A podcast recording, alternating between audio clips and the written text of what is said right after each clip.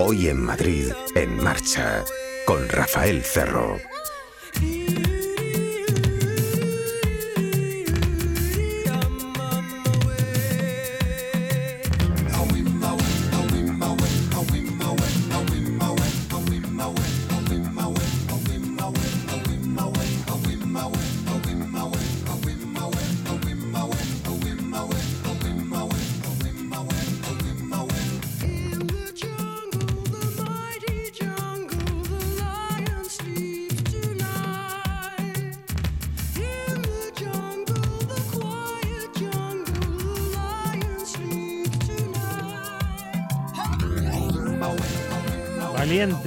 Esta iniciativa de línea directa aseguradora, en concreto de la Fundación Línea Directa, de intentar averiguar hasta dónde llegan nuestras actitudes peligrosas conduciendo. Línea Directa ha preguntado a la gente qué hacía al volante, ha identificado errores, defectos, vicios. La gente ha contestado sí, yo hacía esto, luego lo ha tabulado y resulta que de acuerdo con las propias respuestas de los encuestados, hay cuatro millones y medio de personas que serían delincuentes del tráfico. Determinadas actitudes, ya saben, están calificadas como delito, algunas están penadas e incluso con cárcel. La cifra asusta un poco, claro. No es que la gente diga yo soy delincuente de la vía, no, dice yo sí he hecho esto, pero hacer eso significa haber delinquido. Es curioso, cuando menos, ¿no? Vamos a estar aquí con el presidente de la Fundación Línea Directa, que nos va a contar todo lo relativo con ese asunto y vamos a continuar con más seguridad en la segunda mitad del programa hablando con Javier Cabana sobre cuáles son precisamente las actitudes más peligrosas, las que conviene desechar. Onda Madrid en marcha, 32 años de radio dedicada al mundo del motor. La radio del motor. Coches, motos, hoy en Madrid en marcha.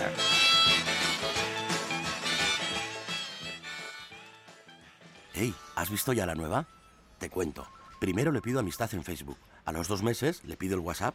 Después de un año chateando, la empezaré a seguir en Instagram y estaré dándole likes otro año más.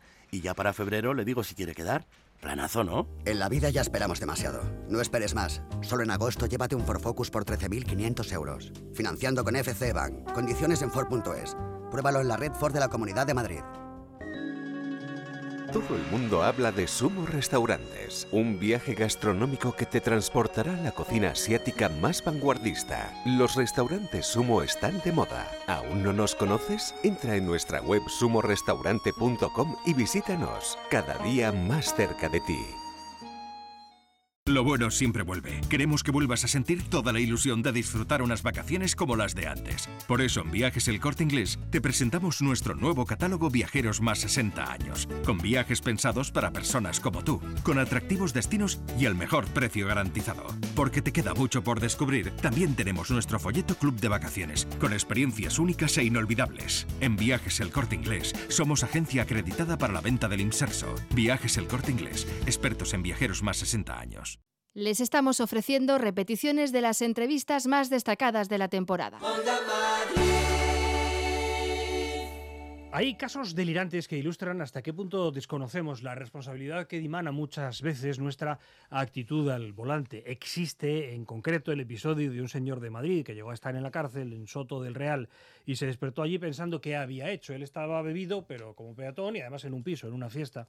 Bajó a cambiar el coche de sitio, lo cogieron eh, tenía antecedentes y terminó efectivamente en presidio. Los castizos dirían durmiendo en el hotel. Sería muy bueno que supiéramos cuál es precisamente eso, la responsabilidad que emana del hecho de que estamos conduciendo o siendo peatones o siendo en definitiva actores de la circulación. Tengo sobre la mesa una encuesta interesantísima de línea directa que dice los conductores españoles que se reconocen como delincuentes viales son, atención, ¿cuántos creen? 50.000, 100.000. Los conductores españoles que se reconocen como delincuentes viales son 4 millones y medio. Es por lo tanto un trabajo demoscópico muy útil. En fin, lo seguiremos llamando encuesta. Saben que cuando empezó este proceso eh, progresivo de idiotización de la profesión, decíamos encuestas, entrevistas para las encuestas, luego ya comenzamos a hablar de demoscopia y por fin las llamamos barómetros, pero sigue siendo encuestas, ¿eh? uno pregunta y otro responde. Francisco Valencia, querido, bienvenido, es un viejo amigo del programa, eh, buenas tardes. Buenas tardes. De línea directa que nos va a contar. Vamos a ver, ¿cómo habéis conseguido esta cifra tan espectacular? Cuatro millones y medio que dicen sí, sí, sí, se reconocen a sí mismos como delincuentes viales. ¿Cómo habéis hecho esto? Bueno, hemos, eh, el estudio tiene dos partes. Eh, una primera que hemos analizado los datos de los últimos 10 años y más concretamente de 2012-2015 de los delitos contra la seguridad vial de acuerdo con los datos oficiales de las memorias de la Fiscalía de Seguridad Vial. Y luego lo hemos complementado con una encuesta para ver cuál es la realidad, la percepción mm, real de todo esto. Y efectivamente, nos hemos visto muy sorprendidos por varias cosas. Eh, primero, porque 9,1 millones de conductores en España desconocen lisa y llanamente que pueden ir a la cárcel por un delito contra la seguridad vial, es decir, por conductas, digamos, extremas en la conducción. Y preguntados eh, sobre algunas de, las, eh, de estas conductas que yo digo extremas, pero que son ya delictivas, 4,5 eh, millones pues reconocen haberlas eh, cometido o realizado eh, alguna vez en su vida. Sí, entiendo, claro, que si tú me preguntas a mí y luego haces una muy amplia muestra, como habéis hecho, cosa que también hemos de celebrar aquí en la radio, 1.700 entrevistas, tienen que mirar siempre con espíritu crítico las encuestas de los periódicos. Lo que no puede ser es que nos encontremos en uno que el 80% de la población rechaza al señor Iglesias, al señor Rajoy o al que sea, y luego leer la letra pequeña, la fichita, que hay que leerla. Hace falta que lleven una ficha, hay que leerla, pero que la ficha diga que han hecho 300 entrevistas. Eso es poco serio. ¿no? Estamos hablando de 1.700 entrevistas, por lo tanto, de un trabajo caro. Conmigo o con cualquier otro ciudadano, yo entiendo que si, Paco, si tú llegas, eh, amigo Paco, a la, a la, eh, a la entrevista conmigo y tú fueras el entrevistador, porque fueras el sociólogo, y me preguntas si reconociste como un delincuente vial, te voy a contestar que no. Pero tú me dices, por ejemplo, eso. ¿Estaba usted en una fiesta, había tomado tres cubatas y bajó un momento a cambiar el coche a la acera de enfrente? Si te contesto que sí, esos metros que he, circulado con el coche habiendo bebido tres cubatas me convierten en un delincuente vial. Esa es la clave, ¿no? Esa es la clave. Es decir, la, pregunta no es eh, me había tomado dos cervezas. No, iba usted bien cargado. ¿eh? Porque el, para ser considerado delito de un modo objetivo hay que superar una tasa de alcoholemia de 0,6 miligramos litro de aire expirado. Recordemos que la sanción administrativa comienza a partir de 0,25, o sea, esto es algo más del doble, 0,6 miligramos litro. Eh, aunque no suceda nada, aunque no choquemos, aunque no atropellemos, etcétera, que en esas circunstancias es fácil, no lo olvidemos, objetivamente, solo por ir así, estamos ante un delito. Y un delito además que se resuelve en el 90% de los casos en 48 horas. Aquí la justicia es rápida. Es más, muy rápida. Y hay cárcel para algunas infracciones. Exacto. Eh, de hecho, pena de prisión hay en prácticamente todas. Lo que pasa es que en las, especialmente en las objetivas, excesos de velocidad, eh, eh, tasas de alcohol, drogas, etcétera, no suelen superar los dos años. Quiere esto decir que según la práctica judicial, si eh, no hay eh, reincidencias, si no hay antecedentes, pues no se suele entrar en la cárcel. ¿eh? Pero si existen luego multas económicas y sobre todo retirada del carnet de conducir. Le retiran a uno de la conducción. Mm. En ocasiones, en efecto, hay gente que ha cumplido con eso, que ha dado con sus huesos en la cárcel, supongo que normalmente con esa cara que digo de estar atónitos, ¿no? La gente no lo esperaba. En 48 horas, además, no se lo pueden esperar. Vamos a detallar cuáles son esos eh, delitos, esas acciones graves en la conducción. Yo te voy a ir preguntando, a la que se me escape me la cuentas tú, eh, un titular sobre cada una. La primera ya la has dicho tú, velocidad. Sí. Velocidad. ¿Está castigada con cárcel la velocidad? Sí, tiene pena de prisión de 3 a 6 meses. ¿eh? el exceso de velocidad, no lo, no lo, olvidemos, es superar en vía urbana en más de 60 kilómetros hora la velocidad permitida eh, imaginemos si la general en vía urbana es 50 kilómetros hora más 60, 110. 110. ¿eh? Pensemos si alguna vez en una vía urbana limitada a 50 hemos ido a 110. O bien en una vía interurbana, imaginemos una autopista con limitación a 120, sobrepasar en más de 80, es decir, ir a más de 200. ¿eh? normalmente porcentaje sobre la base que hay, que es la base, que es la base legal. Alcohol, conducción bajo los efectos del alcohol. Nuestra respuesta siempre es la misma cuando nos paran en un control. Ahora es muy distinta en el sentido de que hace 30 años, si te acuerdas, eh, hablábamos de que habíamos conocido bebidos, lo reconocíamos, lo decíamos en público, nos parecía una actitud normal. Creo que esto es una gran mejora de la sociedad española esto, ¿no? Sí, yo creo que eh, entre amigos era casi, eh, bueno, pues como una, una hazaña, ¿no? Eh, hoy en absoluto es así. Yo creo que ha cambiado. Eh, afortunadamente. Entonces, aquí en alcohol tenemos 0,60 miligramos litro, que esto pues eh, depende de las constituciones, las personas, etcétera, pero bueno, cuando se toman, no sé, dos, tres eh, o más libres, desde luego es fácil llegar. Y luego está conducir bajo la influencia de las drogas. Y digo influencia. Si hay presencia de drogas, es una infracción administrativa, no llega a delito, pero si hay influencia, ¿eh? es decir, y eso se hace con un test también, eh, es delito. ¿eh? También. Pero no lo entiendo. Influencia, pero que no queda plasmada químicamente en una prueba de que hay en la sangre droga o qué. Hay dos, dos, o sea, dos posibilidades. Dos posibilidades. en un control de, de, droga, primero se, hace un, se hacen realmente dos pruebas simultáneas. Se hace un test de saliva que detecta en un primer momento la presencia de la droga. Eh, si hay esa presencia, luego se hace un análisis posterior mucho más eh, exhaustivo. Eh, si mm, ya hay presencia, la, policía, quien esté realizando el control, tiene unas instrucciones para hacer unos test mínimos mm, digamos, de motricidad, de reflejos, etcétera, mínimos, sencillos, que dan lugar al, mm, constatar que hay influencia. Y ahí es cuando entra el, delito. Aquí yo creo que este se aplica con, prudencia, pero ha sido sorprendente la cantidad de positivos que se están eh, obteniendo en los eh, crecientes controles que está realizando la agrupación de tráfico de Guardia Civil y las diversas eh, policías de tráfico. Algunas drogas que consumimos para conducir, alcohol es una, cocaína es otra, parecen diseñadas para no conducir. Efecto todo lo que acarre euforia. Exacto. Eh, hay euforia o hay lo contrario, hay que se distorsiona la visión, como puede ser el, cannabis. Eh, en fin, hay efectos variados. Hicimos un estudio hace menos de un año sobre los efectos de las drogas, incluso con simulaciones, y, la verdad es que fue sorprendente. Es que no se puede conducir en esas condiciones. Sí, sí, además es que, eh, a ver, querer que uno puede con todo, por ejemplo, y que es Superman conduciendo y que todo está bien hecho, y que él está por encima de las reglas y las normas y la, ley, en determinadas circunstancias no significa que uno sea un imbécil, significa, por ejemplo, que ha consumido cocaína. Es una acción química, una presencia, una mm. presencia química de la que dimanan unos efectos y todos nos volvemos así. Es que no se puede conducir con cocaína. No se puede, está claro. Yo creo que es una cosa bastante obvia. Eh, sin embargo, luego podemos hablar de lo que son los procesos incoados, los procedimientos y las condenas. Eh, mm, hay un porcentaje importante de alcohol y drogas en estas condenas. Nos preguntamos por qué. La respuesta creo que es bastante obvia, es decir, estas son sustancias que se pueden consumir ocasionalmente, pero que en muchos casos crean adicción. Y cuando hay adicción puede haber reincidencia, si además de, tener la adicción se reincide en conducir en estas condiciones. Sí, alguna vez te he oído comentar el tema médico.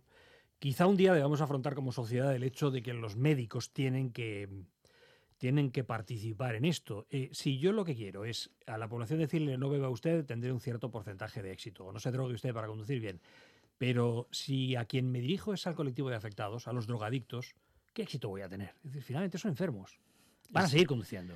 Es cierto. Lo que, eh, Otra cosa es que el médico detecte y diga, señores, este paciente mío, mírenlo, analícenlo. Mm. Eso hace, requiere cambios legales, pero... Mm.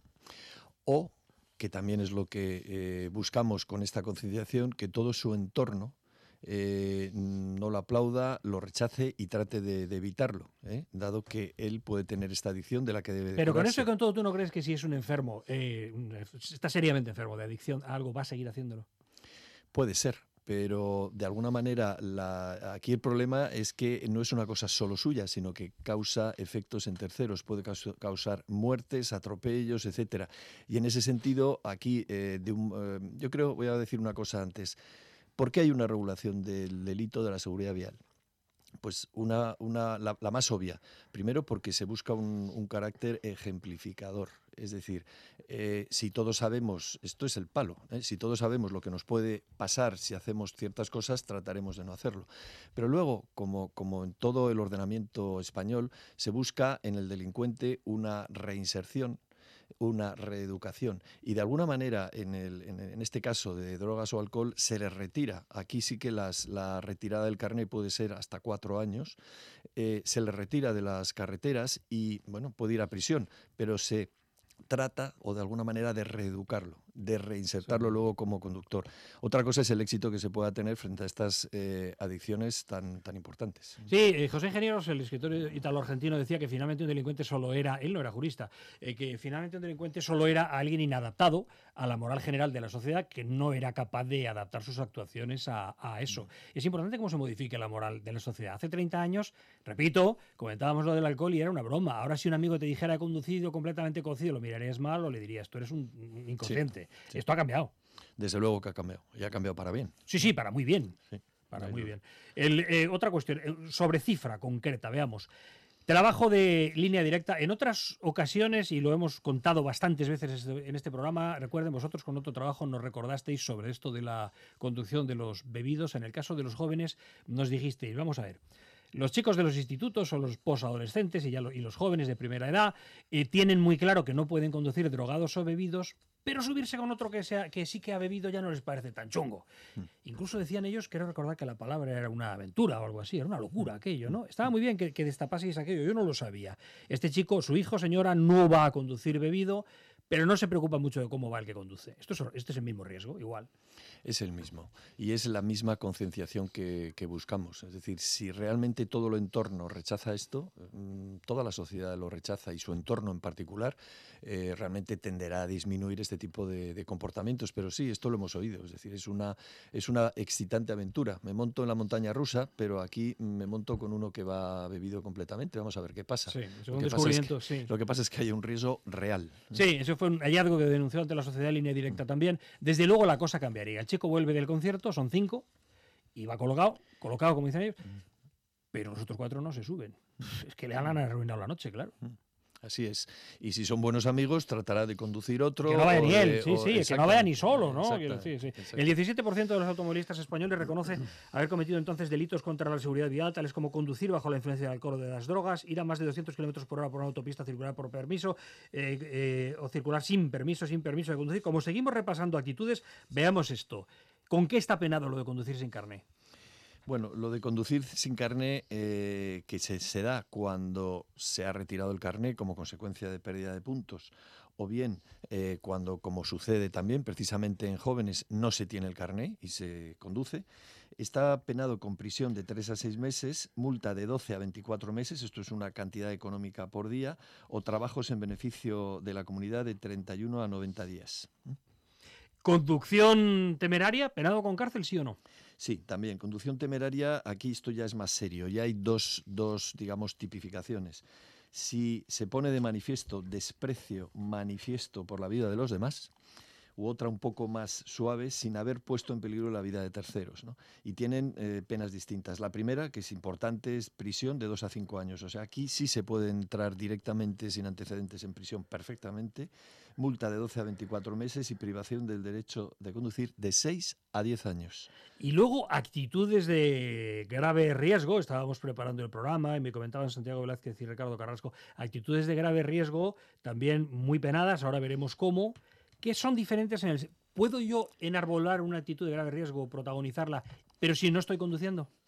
Pues eh, es curioso. ¿Se genera un peligro? Es casi eh, sabotaje, ¿eh? diría yo.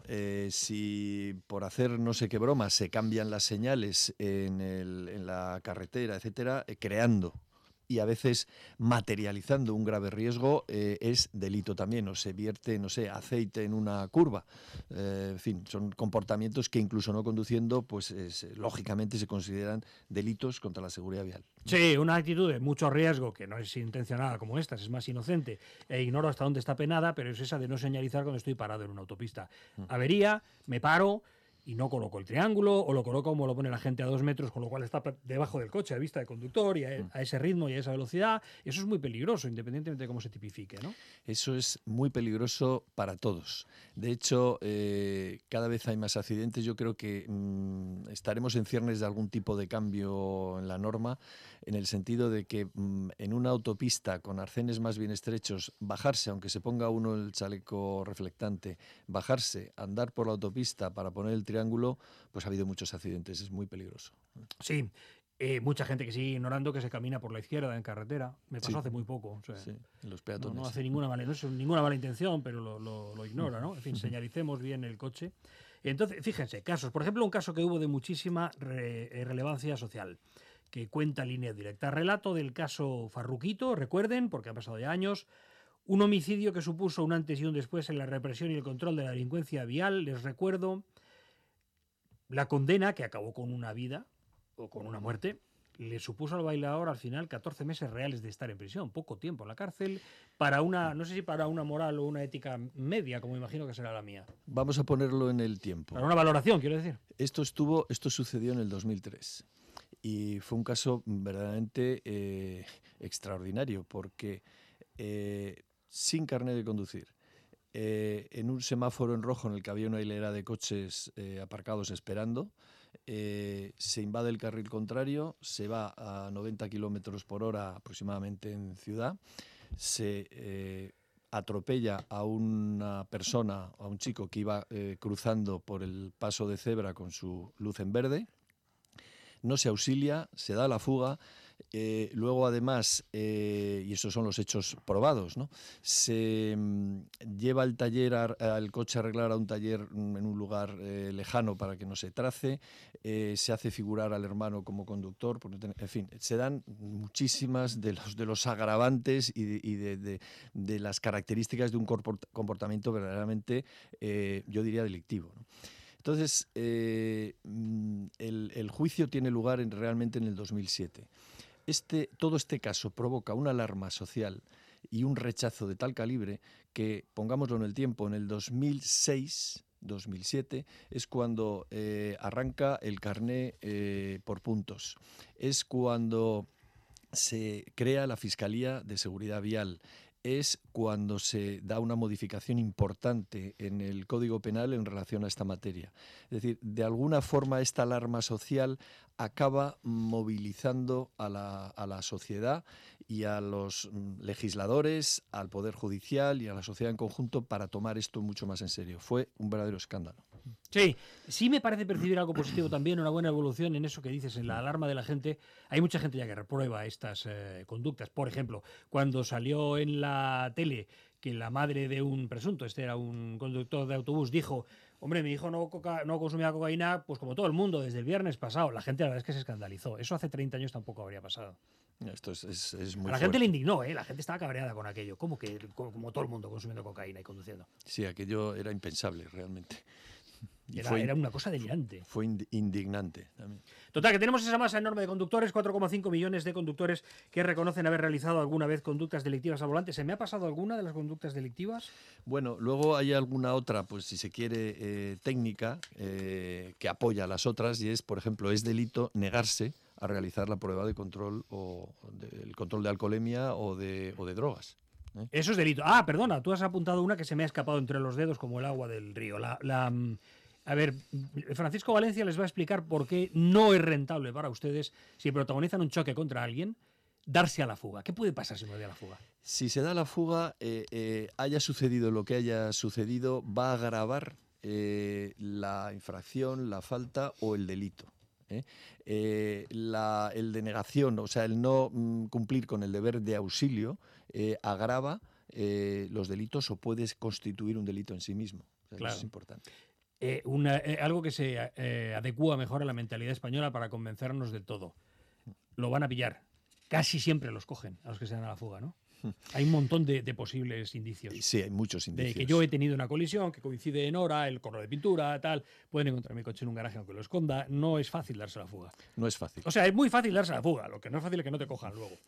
Ese, ese es el estímulo negativo, digamos, es fácil que te cojan, pero yo creo que si hemos causado algo no hay más remedio que, asumirlo y tratar de paliarlo en la medida de lo posible, porque a veces esa denegación de auxilio puede eh, literalmente agravar o acabar con la vida de una persona. Estamos hablando con Francisco Valencia, responsable de la Fundación Línea Directa. Eh, escuchemos siempre a las fundaciones, a todo lo que no tenga ánimo de lucro, que a lo que se dedica básicamente es a despertar en nosotros la conciencia eh, civil de seguridad vial, de todo lo que hemos repasado contigo, Francisco lo más habitual, no sé, barrunto que va al alcohol, pero no estoy seguro. ¿Cuál es la conducta más habitual?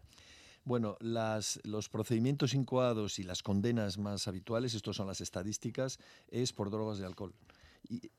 Y, en segundo lugar, eh, conducir sin permiso. Es curioso. Y yo creo que esto tiene relación con lo que comentábamos antes. Es decir, si eh, por drogas o alcohol hay una retirada del permiso, pero ahí hay una adicción, y una adicción no solo a la droga o al alcohol, sino además a conducir, eh, aquí se, se, reitera y es una de las eh, causas de condena más importante. ¿Tú estás de acuerdo con lo que yo digo? Que se faculte legalmente, a, por ejemplo, al médico de barrio, al mío del ambulatorio, no, no se llama ambulatorio, se llama centro de salud. El centro de salud que un día diga y detecte que yo soy alcohólico o cocainómano o tal y que por lo menos se me mire, se revise mi caso. ¿Estás de acuerdo con eso? Hace falta una ley orgánica, ¿eh? Sí, eso es un, tema muy importante porque una, persona puede tener una adicción y puede mm, controlarse en cuanto a la conducción. De hecho, eh, imagino que hay muchas que lo hacen. Bueno, pero valoremos cada caso, ¿no? Claro, claro, habría que ver cada caso. De todas formas, de esto mismo de los médicos hemos hablado precisamente, a lo mejor recuerdas, con la conducción de mayores. ¿eh? Eh, es decir, mm, exámenes psicotécnicos para los mayores no siempre funcionan bien. Hay que, eh, a edades muy avanzadas es difícil retirarlos de la carretera. De hecho, es un drama para ellos. Y al final, se, por ejemplo, hay algún país, como por ejemplo en Suecia, donde es el médico de cabecera el que dice, este señor por esta edad no debe conducir. Esto cuando se plantea aquí también plantea problemas, ¿eh? en el sentido de que también los médicos de cabecera eh, dicen algo y dicen, bueno, yo ya soy el, también soy el policía, también soy el que debe de, digamos, delimitarle. Eh, claro, hay que debatirlo, sí, sí. Limitarle derechos y en ese sentido ser mm, que pierda la confianza en el médico de cabecera. En fin, las cosas no son tan sencillas. Luego imaginemos un mayor que llega a la edad, en su vida ha cometido una infracción y él dice, bueno, está usted amputando la mitad de mi libertad, ¿no? No puedo ahora ir en coche. Que, eh, yo que lo que creo es que hay que hablarlo, hay que debatirlo. Por lo menos hay que debatirlo. Desde luego, para una persona mayor es una tragedia. Eh, es, es, como el principio del fin. Ya no me puedo mover, ya no me dejan. En fin. Introduzcamos una película película de terror. Llevamos muchos años, en mi caso casi 32, en el tuyo supongo que algo similar, pero eh, aconsejándolos a ustedes para conducir seguros. Cuando soy seguro, nunca he cometido una infracción, lo hago todo bien. Eh, incluso rebajo a veces mi velocidad por debajo de lo legal para tener una velocidad adecuada. Nieva, aquí pone 80, voy a 60, pero aún así corro riesgo. Hay gente que ha muerto así, Francisco. Sí, puede ser. Por otro, por otro. Eh, por otro, exactamente. El 90% de los accidentes con víctimas en España se deben a errores humanos. Errores humanos, bien del que conduce, bien del, de, otro eh, conductor.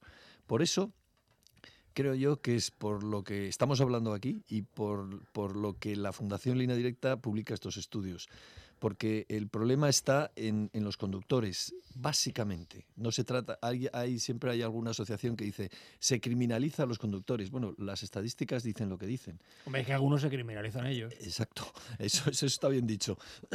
Pero efectivamente, eh, luego puede haber, eso sí, lo que llamamos en esos errores infracciones, no porque se haya cometido una infracción y se haya puesto una multa, sino eh, exceso de velocidad, adelantamiento indebido, etcétera, o bien distracciones, que también son culpa nuestra.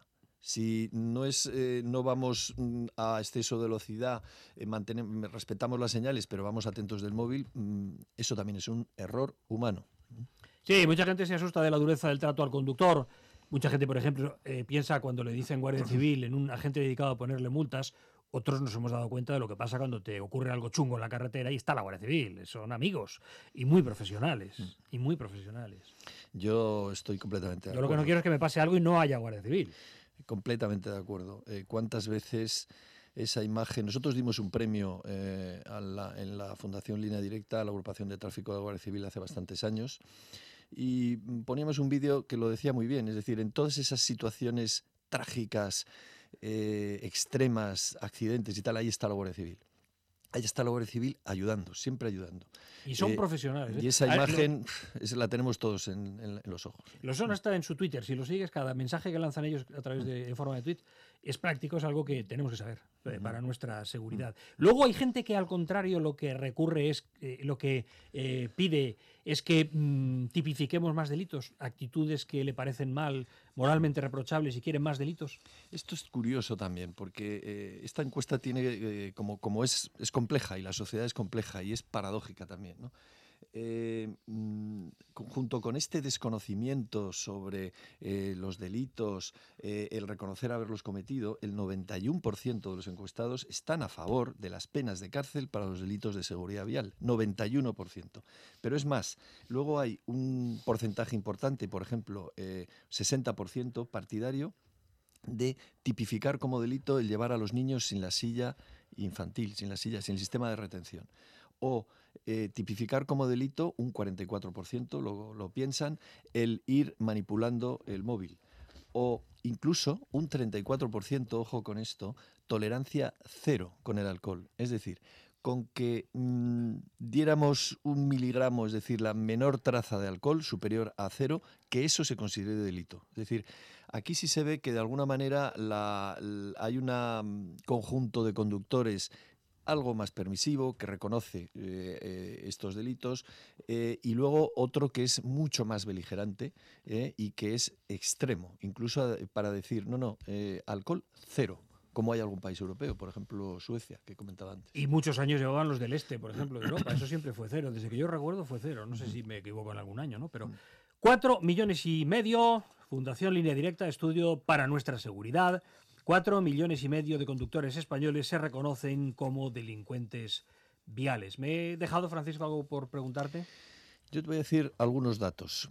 Eh, ya como media, porque esto ya se ha ido estabilizando tras un trabajo yo creo que excepcional de la Fiscalía de Seguridad Vial, que ya cuenta con fiscales especialistas en todas las fiscalías del país. Sí, otra institución que funciona muy bien, por cierto. Tenemos cosas buenas, ¿no? Estamos todo el día en un ambiente catastrófico, pero eso funciona muy bien. Funciona muy bien, es desde luego de, felicitarles.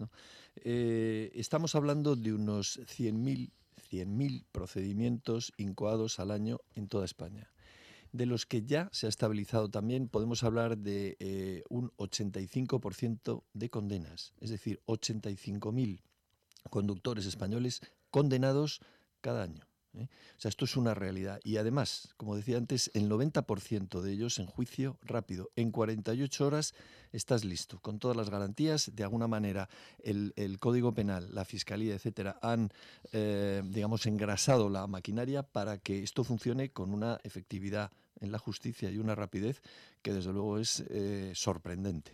Terminemos con otra imagen cinematográfica que es la de Calabozo. ¿Esto es real? ¿Hay gente entonces? ¿Cuántos hay en, España en la cárcel por delitos de seguridad vial o contra la?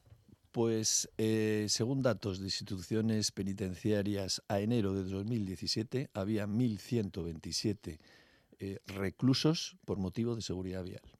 Eh, puede parecer que en relación a las condenas es bajo, y es que hemos visto eh, que eh, en, las, en las penas difícilmente llegan a dos años, salvo cuestiones muy, muy extremas, y siempre hay ese afán, digamos, de retirar de la carretera, reeducar, etcétera. Pero en cuanto hay reincidencia a los temas más, más graves, vuelvo a decir, alcohol, drogas, exceso de velocidad, se acaba en la cárcel. Francisco Valencia, responsable de la Fundación Línea Directa para la Seguridad Vial, y ya lo sentimos un poquito parte del programa también. Hasta que tengas otro, otro contenido que contarnos, y si no, de todas maneras nos, nos veremos por aquí porque siempre es un, es un placer. 4 millones, 4,5 de conductores españoles reconocen haber enarbolado, enarbolado al volante actitudes que los convertirían en delincuentes viales. Gracias, Francisco, amigo. Muchísimas gracias a vosotros y a vuestra disposición, como siempre. 101.3 y 106 FM. Cierra los ojos e imagina un restaurante innovador. Un espacio decorado al detalle con un buffet de productos sanos, naturales, cocina china y mediterránea, y con cocina en vivo de las mejores carnes a la brasa. Abre los ojos. Ese restaurante existe y se llama Walk Garden. Francisco Silvela 63. Infórmate en walkgarden.com. Lo bueno siempre vuelve. Queremos que vuelvas a sentir toda la ilusión de disfrutar unas vacaciones como las de antes. Por eso en Viajes El Corte Inglés te presentamos nuestro nuevo catálogo Viajeros más 60 años, con viajes pensados para personas como tú, con atractivos destinos y el mejor precio garantizado. Porque te queda mucho por descubrir, también tenemos nuestro folleto Club de Vacaciones, con experiencias únicas e inolvidables. En Viajes El Corte Inglés somos agencia acreditada para la venta del inserso. Viajes El Corte Inglés, expertos en viajeros más 60 años. Cuando vuelvas de vacaciones, no debe faltar en tu casa. Aperitivos Medina, los de Madrid, los de toda la vida. Aperitivos Medina lleva 50 años ofreciéndote la máxima calidad en toda su gama de productos. Frutos secos, clásicos y ecológicos, patatas fritas, snacks. En cualquier momento del día, Aperitivos Medina. Encuéntralos en todas las cadenas de distribución. Aperitivos Medina. La radio del motor. Pruebas, coches, motos, conducción de seguridad, multas y la mejor música para empezar el día. Hoy en Madrid, en marcha, con Rafael Cerro. Les estamos ofreciendo repeticiones de las entrevistas más destacadas de la temporada. Un sucedido reciente hace unos pocos días les va a llamar poco la atención. A lo mejor alguien ni siquiera se la, se la excitaría, no lo sé. Pero M30 y Ciudadano que recorre cuatro carriles lateralmente sin intermitente. Un cambio, dos cambios, tres cambios y al final está en el último. Le faltaba poco terreno para mm, poder eh, coger su desviación, la correcta, y ya saben que aquí aplicamos el principio de antes pasar por encima de un muro que perdernos la desviación. Hay que coger la desviación sí o sí, eso es lo que hace la gente, y cada vez me parece que es más habitual. Eh, nos falta algo de perspectiva, a lo mejor a Javier Cabanas le falta menos. Eh, desde Ilunio, hola don Javier, bienvenido. Hola, Rafa. Eh, no sé si tenemos suficiente perspectiva. A mí me parece que lo del intermitente claramente va a más. Es decir, lleva una deriva que es que llegará un día que no se utilice. Me parece que necesitaríamos décadas de observación, alguna ya llevamos, eh, y mirarlo fríamente y hacer estadísticas, pero la impresión así somera, superficial que tengo es que eh, con el camino que lleva esto llegará un día que el intermitente ya no se utilice. Yo estoy de acuerdo contigo que cada vez se utiliza menos el intermitente y creo que sería importante que desde tráfico se realizase alguna campaña para concienciar a todos los conductores sobre la importancia de este, de este dispositivo. Claro, el problema es que las campañas de tráfico, muy necesarias, muy bien planteadas y muy brillantes algunas, buenas, buenas campañas, bien hechas desde el punto de vista de la mercadotecnia, giran siempre sobre lo mismo, giran siempre sobre la velocidad excesiva, sobre la velocidad adecuada, los dos me parecen muy bien, eh, eh, giran siempre sobre el consumo de alcohol, muy bien también, y lo mismo digo del consumo de otras drogas. Pero echas, echamos en falta algunas cosas. El intermitente es que no es de adorno, es que estaba para algo, ¿no? El intermitente es fundamental. Tan importante es saber hacia dónde nos dirigimos nosotros que, que lo sepan el resto de los ocupantes de, de la vía. Con esto evitaríamos muchísimos incidentes y accidentes. Claro.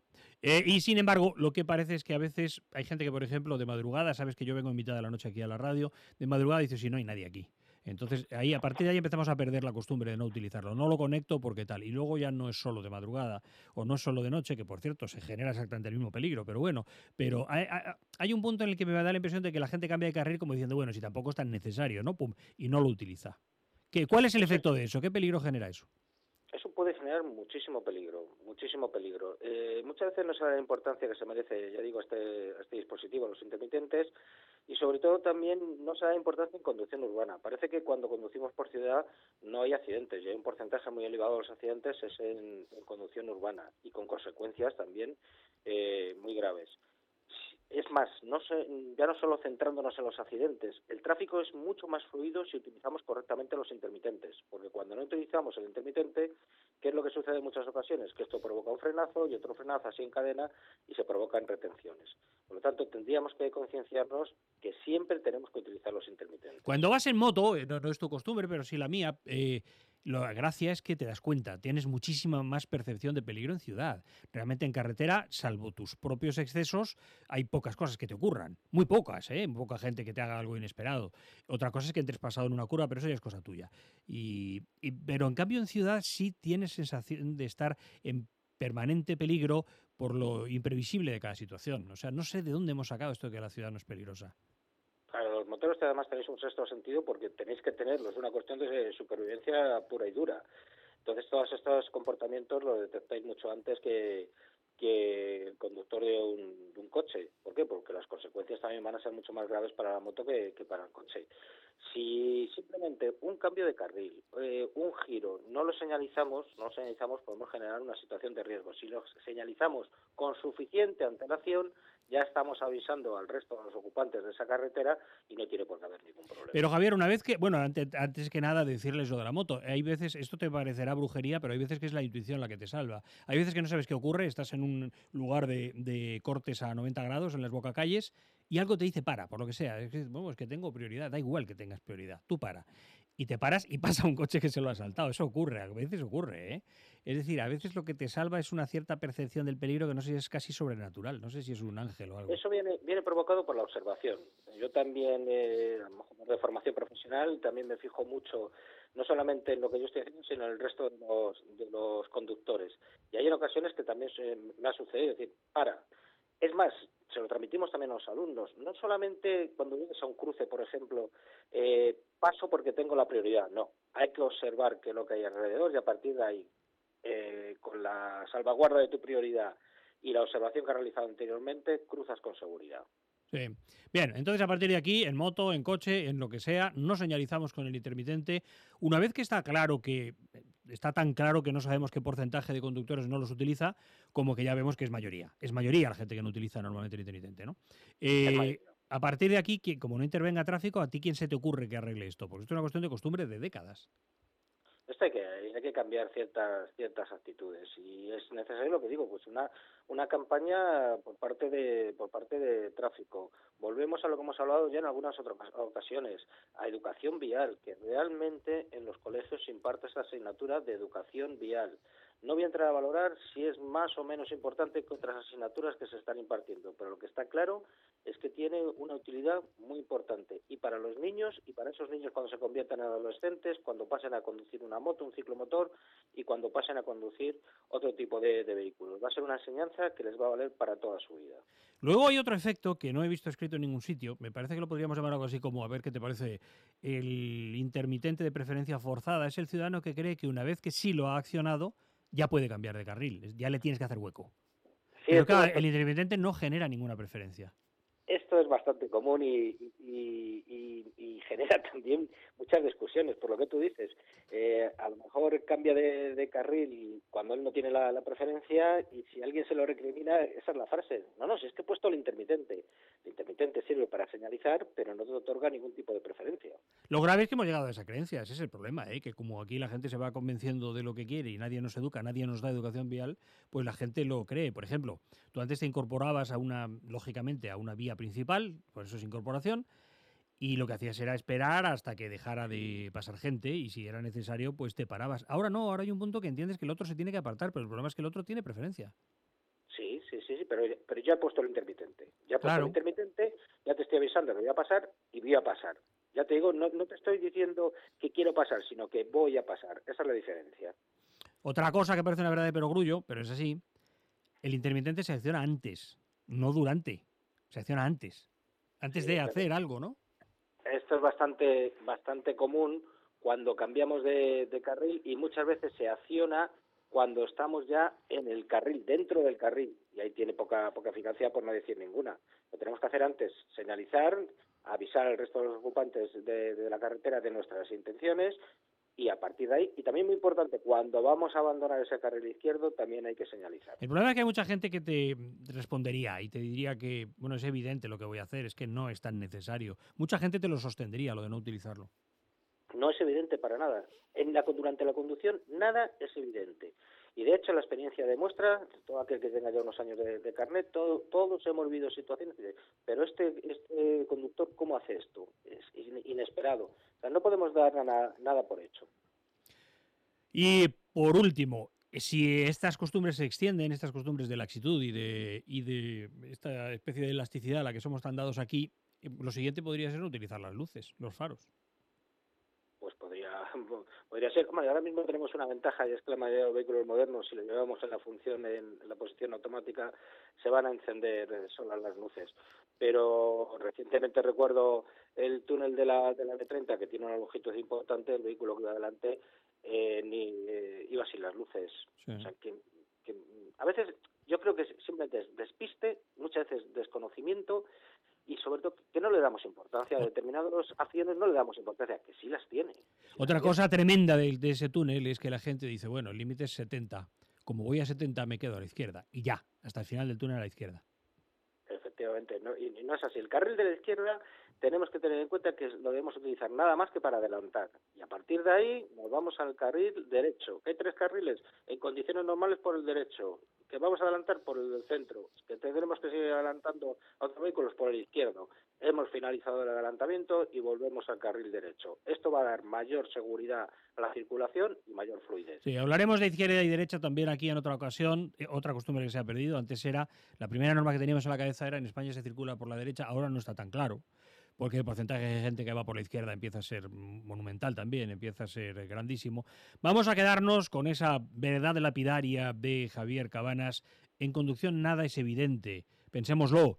En ningún entorno del que dependa mi vida y mi seguridad, dependan esos dos, tanto mi vida como mi seguridad, hay nada evidente, nada se da por hecho. Todo lo que aporte un granito más de seguridad, especialmente lo que es obligatorio, como el intermitente, y lo que no también, todo lo que aporte seguridad, como pararme en un cruce en duda, aunque tenga preferencia, lo puedo hacer. No es evidente que no deba hacerlo, porque nada es evidente cuando es mi pellejo el que está en, el que está en juego. Javier Cabanas desde Ilunion, conducción de seguridad. Hasta la semana que viene. Un abrazo, Javier. Gracias. Un abrazo. 101.3 y 106 FM. Now excuse me if I sound rude, but I love the way that you move, and I see me all over you now. Baby, when I look there's no way that I can disguise all these crazy thoughts in my mind now. There's something about you. You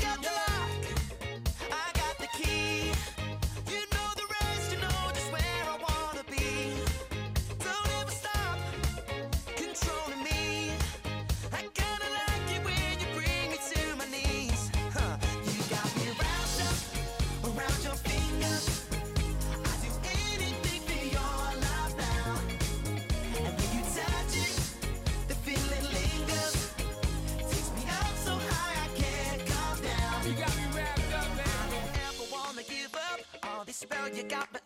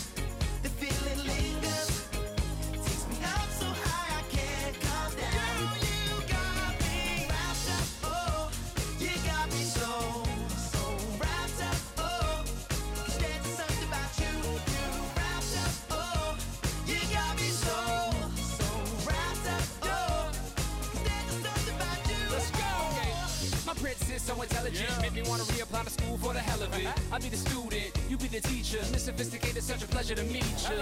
Yeah, but here's the only issue. Since we met, you gotta turn my world upside down. And I don't really mind Spider-Man kissing you as long as you're planning on sticking around. The happiest boy in the world, the world goes to me. Not a chance, nobody came close to him.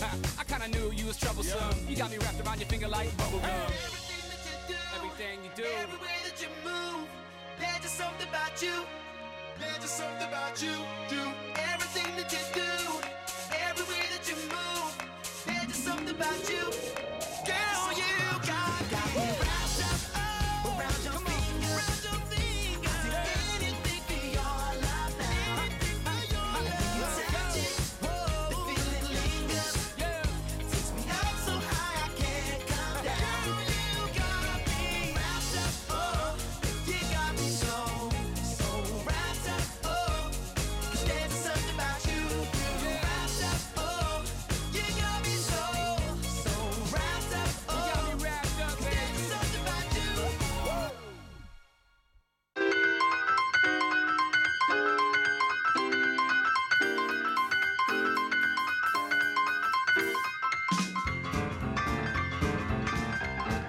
De conducción de seguridad, consejos para guiar en algunos instantes eh, clave, en algunos momentos difíciles.